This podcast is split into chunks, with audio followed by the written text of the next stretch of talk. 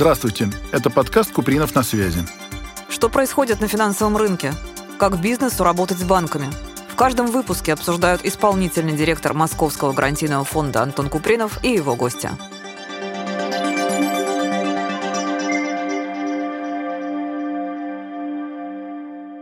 Добрый день, дорогие друзья. С вами исполнительный директор Московского гарантийного фонда Антон Купринов. И сегодня мой гость, заместитель директора по маркетингу Национального бюро кредитных историй Владимир Шикин. Вы, я так понимаю, физик, а лучшие финансисты в нашей стране исторически это физики и математики. Может быть, пару слов о себе расскажете, как вы оказались в этом интересном бизнесе? Да, Антон, здравствуйте. Здравствуйте, уважаемые слушатели. Действительно, я по образованию физик, но поскольку физика специфическая, ядерная физика, физика. В основном моя работа была и учеба связана с математикой, а финансы и математика — это математика, в принципе, язык финансов. Поэтому в какой-то степени мой приход в банке, а затем и в Национальное бюро кредитных историй, это в том числе и развитие вот моих математических увлечений в детстве и юношестве. Поэтому вот зона моей ответственности в Национальном бюро кредитных историй — это маркетинг, это исследования, это цифры, прогнозы. Мы хорошо видим кредитный рынок, мы видим миллионы заемщиков, 100 миллионов э, кредитных историй сейчас э, консолидирует Национальное бюро кредитных историй. Мы, как нам кажется, понимаем, что происходит и с заемщиками, и с сектором, и с удовольствием делимся этими видениями своими. Ну, я ведь правильно понимаю, вы до прихода в НБКИ в банках поработали, и там набрались багажа, который вам позволяет успешно работать в НБКИ? Да, конечно. Ну, поскольку институт Бюро кредитных историй в России, он только с 2005 года, когда был принят закон о кредитных историях, вот с этой даты, собственно, ведет э, свою историю э, Национальное бюро кредитных историй как организация. Мой опыт работы в банках с 99 -го года, он в какой-то степени помог мне в понимании вот банковских процессов, э, в понимании даже клиентских отношений, потому что я и в банках работал, в маркетинге. И в этом плане мне, конечно, легче. Но я так понимаю, что вы были вовлечены еще и в проекты, связанные с продажей наших коммерческих банков, чисто российских, иностранным инвесторам в те времена, когда это еще было крайне, крайне модно. Бюро кредитных историй стало важной частью системы управления кредитными рисками. Уже без нее трудно себе представить, хотя вот до середины нулевых обходились без нее, и, наверное, жалко, что обходились, но потом она стала. А как вообще сейчас выглядит система управления рисками в банках? Она как-то принципиально претерпела изменения, как-то отличается от того, что было там 10-15 лет назад? Те изменения, которые произошли, очень наглядно видны по объемам кредитования, что в сегменте малого и среднего бизнеса, что в розничном сегменте, сколько тогда кредитовали и сколько сейчас. По каким ставкам тогда? Я помню, получить кредит э, физическому лицу, даже ипотеку, это была целая эпопея.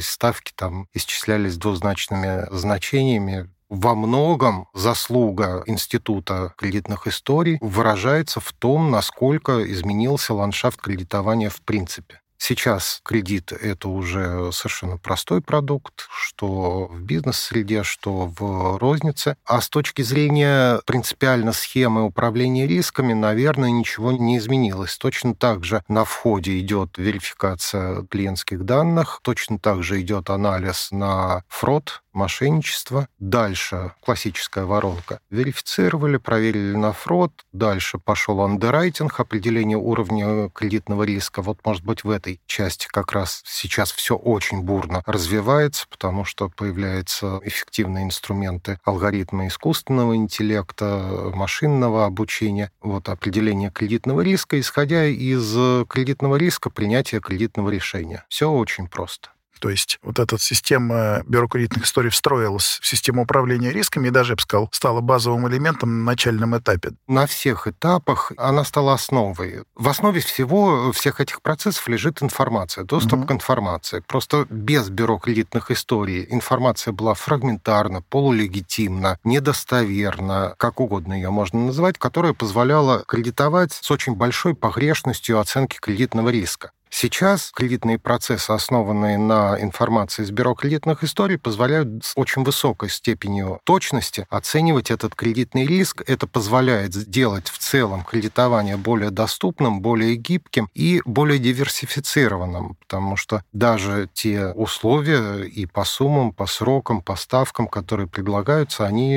диверсифицированы. У нас есть банковское кредитование, у нас есть микрофинансовое кредитование, у нас есть лизинг. Все эти виды деятельности основаны как раз на оценке кредитного риска и работают просто в различных сегментах этого кредитного риска. Как вот на гитаре, наверное, я приведу такую аналогию. Октава есть там такая, есть другая октава. Вот высокие риски с определенной шкалой — это микрофинансирование, низкие стандартные риски — это банковское кредитование. Вот примерно так.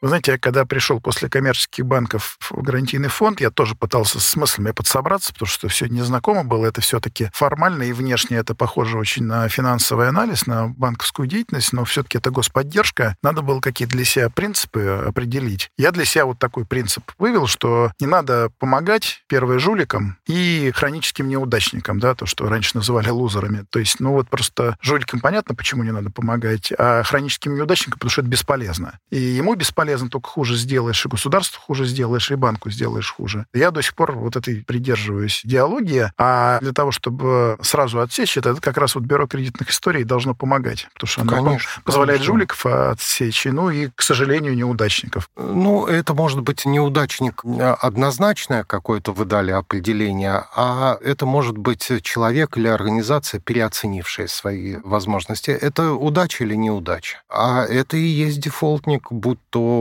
по гарантии, будь то по кредиту, будь то по лизинговому договору, взял на себя обязательства, не справился с ними. В принципе, задача бюро кредитных историй не определить, почему это произошло, но проранжировать популяцию заемщиков, потенциальных заемщиков, потенциальных клиентов по склонности вот к этой неудаче. Это по силам бюро кредитных историй по силам системе кредитных историй, и она работает. Конечно, человек может быть абсолютно законопослушный, он никуда не бегает, ни от кого не прячется, но раз взял кредит, не смог отдать, другой взял там, чтобы погасить этот, опять не смог отдать, и пошло-поехало, он вроде никуда не прячется, телефона не отключает, а вот накопилось, и он уже эту ситуацию не может решить никак. И кредитные, его кредитная история ему кричит уже, не иди за кредитом, не иди за обязательствами, а он все равно идет. Вот в этом плане как раз хороша градация. Не бывает плохих кредитных историй. Кредитная история — это нейтральный документ. Там просто зафиксированы все обязательства и то, как они выполнялись. Поэтому, может быть, вот такому человеку или бизнесу, посмотрев на свою кредитную историю, принять решение, что, наверное, не те обязательства он на себя берет. Возможно, меньшие суммы надо брать, более короткие сроки. Пусть ставки будут больше, но это я к чему? К тому, что, в принципе, вот мое мнение, что сейчас любой человек, вот из 100 э, миллионов кредитной истории у нас в НБК и хранится, любой человек, в принципе, достоин заемных средств. Лизинга или гарантии, неважно, чего-то связанного с кредитным риском и обязательством. Но они все разные. Потому что если ты не можешь доказывать свою возможность, ну так получилось, доказывать возможность при обслуживании длинных больших кредитов, Значит, ну, микрофинансирование твое, кредитные карты с небольшим лимитом. Да, там ставки выше, но это как, э, знаете, кусочек сахара в кафе стоит 20 рублей, а в гипермаркете 3 рубля 10 грамм сахара стоит.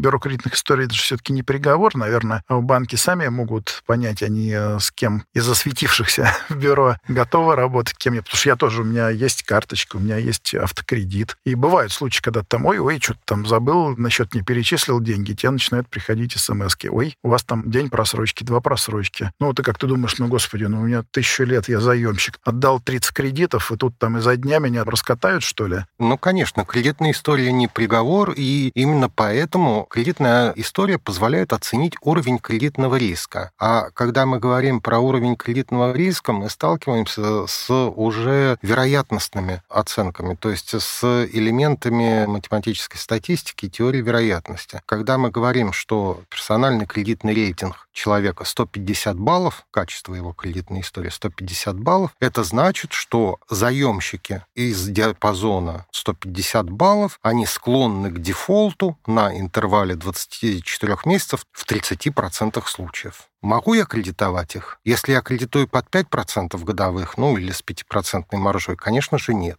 Но если я кредитую с 40%, то, в принципе, экономическое обоснование у такой деятельности есть. Такая бизнес-модель применима. Так работают микрофинансовые организации. Они кредитуют в сегменте персонального кредитного рейтинга или скоринга, есть и такой термин, в низких диапазонах. Банк уже отбирает для своих кредитных продуктов средние и высокие диапазоны рейтинга или скоринга. Там уже прогноз вероятности дефолта принципиально другой, на уровне 2, 3, 5%. Но и исходя из этого, банк имеет возможность выставлять различные параметры кредитного продукта. Он может купировать риски повышенной ставкой, снижением суммы, снижением срока. Вот э, все эти процессы, они настраиваемые, управляемые, и в этом плане плане управления рисками в банках все более тесно работает с кредитным маркетингом. Сейчас уже, наверное, сложно даже разделить эти два подразделения, маркетинг и риски. Все вот завязано на клиентов, на прогнозы. С помощью кредитных историй мы прогнозируем не только дефолтность, но и то, возьмет ли человек кредит на интервале там даже 30 дней.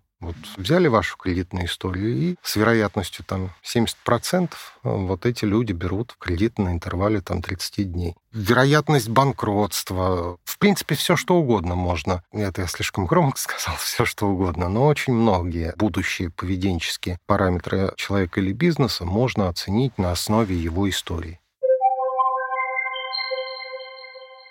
Скажите, а вот сам предприниматель или там заемщик, он как-то может, даже если у него какие-то грешки есть, он знает, что, наверное, что-то в НБКИ там есть, он как-то может повлиять, шансы свои повысить, или, может быть, там рейтинг свой повысить кредитный, у него какие-то шансы есть? Конечно, он это может делать, это нужно делать, особенно предпринимателям. Здесь ни в коем случае нельзя полагаться на фрагментарные какие-то знания, на то, что вот вроде бы у меня кредитная история хорошая или там что-то есть. Предприниматель должен оперировать только с фактами. Поэтому ему сначала надо получить свою кредитную историю nbki.ru, сайт Национального бюро кредитных историй, два раза в год бесплатное получение кредитных историй, получили кредитную историю. Проверили, нет ли там технических ошибок, нет ли там каких-то мошеннических займов. Нет, все хорошо. Получили сразу же персональный кредитный рейтинг, числовая оценка качества кредитной истории от 1 до 999 баллов. Это все бесплатно, вот я говорю, и это займет 2-3 минуты исходя вот из э, значения персонального кредитного рейтинга, человек понимает свою кредитоспособность. Если она низкая, ну, действительно, были какие-то просрочки в прошлом, от них никуда не идти. А кредит нужен, да? Надо свою кредитную историю чуть-чуть прокачать, сделать ее получше, доказать банкам, что то, что было раньше, это, в принципе, случайность. Это не вот ермо неудачи,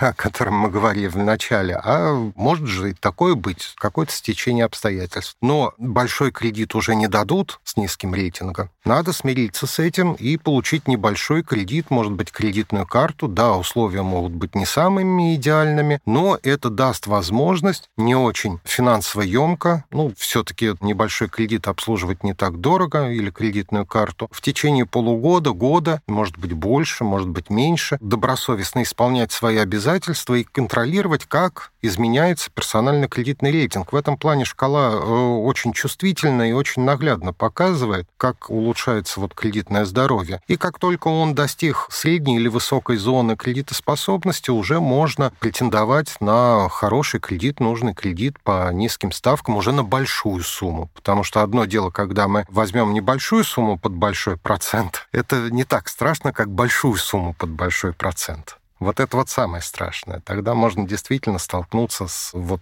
то, что называют долговой ямой, кредитным бременем и так далее и тому подобное. А что, кроме бюро кредитных историй, вот историй в прошлом заемщика влияет, когда банк принимает кредитное решение? Какие там еще есть ну, подводные камни или базовые принципы? Для определения кредитного риска, конечно же, важны прежде всего поведенческие э, вещи, а это и есть кредитная история. Все, что может или используется дополнительно, оно всего лишь вот такая вишенка на торте, которая может быть вот чуть-чуть сдвинуть. И работает это не всегда. Самый очевидный пример – это залог Именно поэтому, когда ипотека или автокредит, э, там действительно банки более лояльны к заемщикам с небольшим персональным кредитным рейтингом, потому что их кредитный риск вероятность дефолта заемщика в будущем, она купирована залогом. В случае дефолта погашение обязательств идет залог квартира либо машина. Это первое. Второе – это купирование риска низким сроком и э, низкой ставкой. И э, поручитель может быть, конечно, но сейчас кредитование с поручителем не во всех продуктовых линейках банков есть. Банки не хотят с этим заморачиваться. Зачем? У них большое количество заемщиков и без предпринимательском кредитовании, конечно же, значимость кредитной истории, она несколько ниже, чем в кредитовании просто физического лица, потому что э, в предпринимательском кредитовании не меньшую значимость имеют и обороты предприятия, и залоги, вот, материальные активы, и управленческая, финансовая отчетность. Поэтому здесь можно сказать, наверное, что в случае предпринимательского кредита, опять же, я, наверное, говорю очевидные вещи, надо всю документацию подавать максимально прозрачно для банка, но я скажу еще и неочевидную вещь. Предприниматели с этим сталкиваются в последнее время все чаще. Дело в том, что при выдаче предпринимательского кредита на пополнение оборотных средств, на покупку оборудования, особенно в малом и среднем бизнесе, банки в последнее время практикуют проверку кредитных историй не только самого собственника, но и топ-менеджеров, бухгалтера главного, генерального директора. Если собственников 2-3, то их кредитную историю обязательно проверяют. Ну, во-первых, это доступно. Институт кредитных историй развивается, и сейчас по всем этим э, людям есть информация. Во-вторых, все-таки набирается определенная статистика, набирается определенная практика, когда, например, экономика предприятия в случае двух-трех акционеров небольшого предприятия, она настолько тесно связана с частной экономикой владельцев, что там иногда разделить очень сложно, потому что он берет э, кредит на наполнение оборотных средств, а покупает себе машину или квартиру. Соответственно, риски принципиально другие. Ну, конечно, это же в бизнес не попадает. Да, и в этом плане понятно, что с отчетностью, с материальными активами, я когда вот в последнее время встречаюсь э, с предпринимателями и с банками, которые занимаются предпринимательским кредитованием, гарантиями, в том числе лизингом, максимально перед походом за кредитом, лизингом, гарантией проверьте кредитную историю владельцев и топ-менеджмента. На это банк будет обращать внимание. А там инструментарий лечения ровно такой же, как и в случае с физическими лицами. Ну, кстати, может иметь смысл и кредитную историю близких родственников проверить. Супруги, брата, да, есть такое. Это особенно на Западе очень распространено кредитование домовладений, когда у них экономика на домовладение расписана, поэтому действительно супругов, близких родственников проверяют. У нас это не нашло большого применения. Почему-то, я не знаю, но у нас принято все-таки вот э, по людям оценивать риск. Ну и, во-первых, а во-вторых, все-таки банки придерживаются очень буквы закона, а у нас в соответствии с 218 федеральным законом о кредитных историях доступ к кредитным кредитным историям возможен только с прямого согласия самого субъекта кредитной истории. А на что вот стоит посмотреть, кроме кредитов? Мы упоминали уже, ну, микрофинансирование, понятно. Это первое окошко, куда идут, если в кредите отказывают или долго надо смотреть. А что еще, какие варианты есть? Лизинговые сделки. С прошлого года лизинговые компании также формируют кредитную историю, как и кредиторы. Поэтому по лизинговым договорам тоже надо быть очень внимательными. Если мы говорим про только физических, да, кстати, и юридических лиц тоже, поставщики поставщики коммунальных услуг, электроэнергии, тепла, газа, воды, они не обязаны но имеют право передавать информацию о злостных неплательщиках в кредитную историю. То есть, условно говоря, если человек или организация не платят за коммунальные услуги, суд подтверждает этот долг, в течение 10 дней должник не оплачивает этот долг, поставщик этих услуг имеет право передать информацию в Национальное бюро кредитных историй. Это с 2014 года, и это работает, потому что вот коллеги из э, компаний поставщиков таких услуг, те, которые начинают передавать, как только они это начинают делать, дебиторка снижается ну, процентов на 30 в первые там 3-4 месяца. Поэтому я еще раз повторяю, ни в коем случае не надо иметь представление о том, какая у тебя кредитная история. Я думаю, что у меня кредитная история такая-то. Две минуты потратить, еще раз э, всем слушателям говорю, две минуты потратьте, nbki.ru, заходим на сайт, авторизуемся через госуслуги. Все, кредитная история бесплатно доступна, вся. Хороший совет. Я вот сейчас вернусь после нашей встречи в офис, покопаюсь тоже. К стыду своему ни разу этого не делал. Обязательно. В этом плане еще в наше неспокойное время свою кредитную историю надо проверять вот как минимум два раза в год, а то и чаще. Почему? Потому что, ну, россияне традиционно очень легкомысленно относятся к своим персональным данным. Мы можем скан паспорта отправить по электронной почте на деревню дедушки. Или скан паспорта, да или сам паспорт оставить где-нибудь на ресепшене ресепшене на день. Что с ним там происходит, непонятно. Поэтому есть такие мошеннические кредиты, когда злоумышленник, своровав персональные данные человека, обманывает потом кредитную организацию, банк, либо микрофинансовую организацию, получает денежные средства. Естественно, он приходит, он представляется добросовестным гражданином, предоставляет документы поддельные, украденные, либо копии документов добросовестного гражданина, контактные данные указывает какие-то левые, получил деньги, скрылся, добросовестный Соответственно, заемщик ничего не подозревает. Банк ничего не подозревает. Платежей нет, банк начинает, как вы говорите, слать смс бить тревогу. Верни, верни, а телефон-то этот не рабочий, он не принадлежит добросовестному человеку. Начинают искать. Сначала сами ищут, потом привлекают взыскателей, вплоть до службы судебных приставов. Когда-нибудь находят добросовестного этого человека, ну, потому что невозможно скрыться. Год прошел. И вот человек через год узнает, что год назад, оказывается, он якобы взял какой-то кредит или займ и ему надо доказывать, что было год назад. А если бы он проверял свою регулярно кредитную историю, он бы заметил, что вот вчера на него э, либо взяли кредит, либо пытались взять кредит, и сам бы в эту кредитную организацию пришел, ну, принципиально по-другому было бы.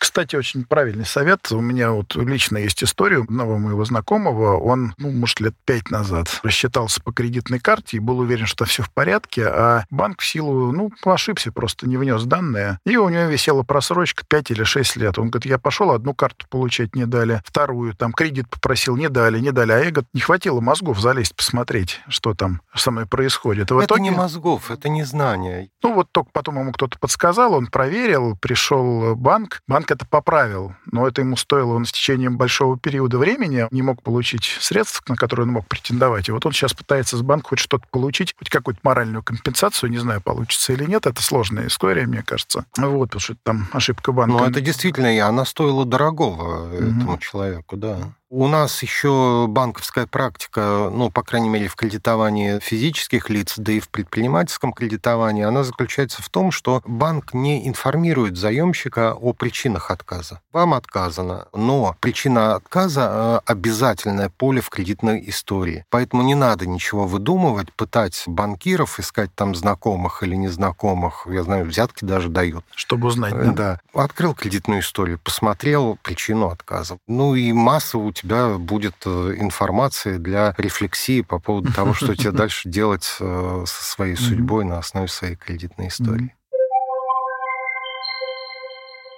А вообще банки как просчитывают вот эти все уровни дефолтов? Это что, чистая математика, помимо того, что у них есть отсечение по бюро кредитных историй, понятное, да? Ну, то есть, может быть, две небольшие просрочки — это ерунда, а пять больших серьезных, больше месяца или месяца, это уже не ерунда. Математика, чистая математика. Более того, если там в 2010 году, даже вот до 2019 года в основном модели были на основе регрессии, когда угу. вот как вот вы говорили, две Назад, просрочки, да? там угу. такой вес, три просрочки другой вес, глубина кредитной истории такой вес, и простая линейная регрессия или логистическая регрессия выставляет вот с весами различным показателям баллы, и получается итоговое значение, которое там соответствует определенной вероятности вероятности дефолта. И эти модели, вот логистическая регрессия, они назывались интерпретируемые, ну, потому что мы всегда можем посмотреть показатель, на основе которого мы прогнозируем с определенным весом наступление будущего события. Сейчас эти модели уступили неинтерпретируемым, когда в кредитной истории находят предикторы, факторы, влияющие на будущее поведение, уже искусственный интеллект. Он это делает быстрее, точнее и эффективнее. Такие модели для банков показывают показывают уже на большом историческом промежутке времени большую стабильность. У нас были в последние годы какие потрясения, ковид, потом санкции, экономику трясло достаточно сильно. Все модели работают стабильно, и прогнозная сила, качество прогнозирования у них заметно выше, чем у регрессионных моделей. То есть это не просто математика, а уже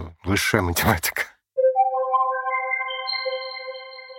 Может быть, на прощание вы какие-то ну, советы, может быть, дадите предпринимателям в общении с банками. Ну, то, что мы с вами, может быть, еще не затронули, может быть, что-то еще у вас есть, что сказать им. Потому что понятно, что не надо бояться кредитных историй. Это, я думаю, хороший вывод как для многих да, будет. Как говорится в одной знаменитой телевизионной передаче, в историю можно попасть, а можно вляпаться, да? Ну, самый главный совет это быть максимально прозрачным для банка, потому что даже если откажут, это, возможно, очень очень хорошо. Это не плохо, а очень хорошо, потому что если бы одобрили, было бы еще хуже. Да, и не только заемщику, а еще членам его семьи, например. Ну, или, да, или, или партнером по бизнесу. Да. да, мы, к сожалению, часто видим, ну, не часто, но действительно бывают случаи, когда кредитование – это такой хороший инструмент, помогающий миллионам людей, тысячам бизнесов. Он, к сожалению, для некоторых оказывается тем инструментом, который их топит. Поэтому вот э, банк в этом плане союзник. Если он говорит, не надо тебе кредит, прислушайтесь. И, может быть, не так часто ходить в банки для понимания этого, а регулярно смотреть свою кредитную историю. Там примерно то же самое говорится. Спасибо большое. У нас очень интересная беседа получилась. У нас в гостях был Владимир Шикин, зам генерального директора Национального бюро кредитных историй. Спасибо, Антон, вашему фонду. Э, большое спасибо всем вашим слушателям. Мне очень хотелось бы, конечно же, чтобы ваши слушатели были здоровы и в физическом, и в кредитном плане, чтобы кредитное здоровье у нас только процветало. Вот. И от этого зависят и взаимоотношения с банками, с гарантийными фондами, с лизинговыми компаниями, со страховыми. Кредитная история — это финансовая репутация. А еще с студенческих времен мы знаем, что да, сначала ты работаешь работаешь на зачетку, потом зачетка наработает на тебя. Вот я всем желаю хорошей зачетки. Взаимно, присоединяюсь.